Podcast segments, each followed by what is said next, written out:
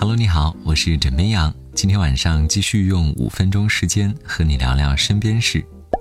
美好的一周呢又开始了，不知道你是否有类似这样的感受？每天早起上班，收拾洗漱早餐，半小时起步在路上，一到公司就累瘫。早高峰呢确实是一件让人头疼的事情，而你知道吗？上班通勤的时间越长，有可能对你的身心造成一定的影响。根据相关数据显示，通勤在一小时以上的上班族，抑郁概率高出平均水平百分之三十三；每晚睡眠时间不足七小时的可能性高于百分之四十六。而在部分人的离职理由当中，也出现了通勤时间过长这一条。不过，也有网友表示，有些时候已经习惯了在拥堵的路上补觉。只要不迟到就好。怎么样？想说，作为一个同样每天总通勤时间两小时左右的上班族，调整心态很重要。实在不行的话，路上补觉吧。所以各位，你每天通勤时间要多久呢？欢迎留言分享。对于你的微信好友来说，你有多重要呢？回答应该是非常重要，因为你需要每天帮他砍价、加速，陪他拼团。但是对于每天收到这些链接的你来说，一定是苦不堪言吧？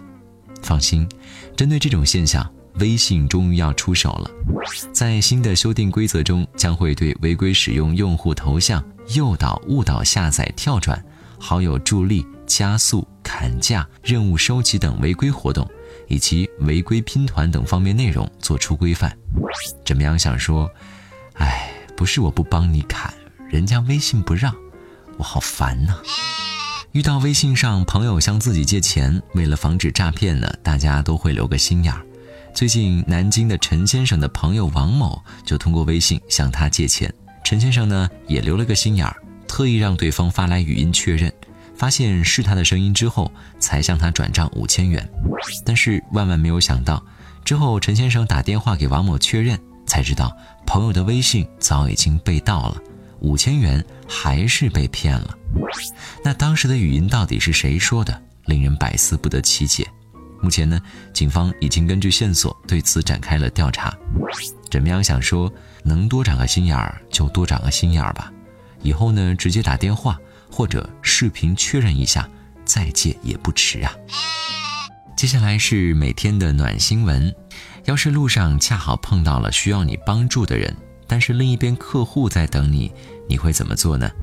湖南邵阳的周师傅用他的行动提交了一份救人要紧的满意答卷。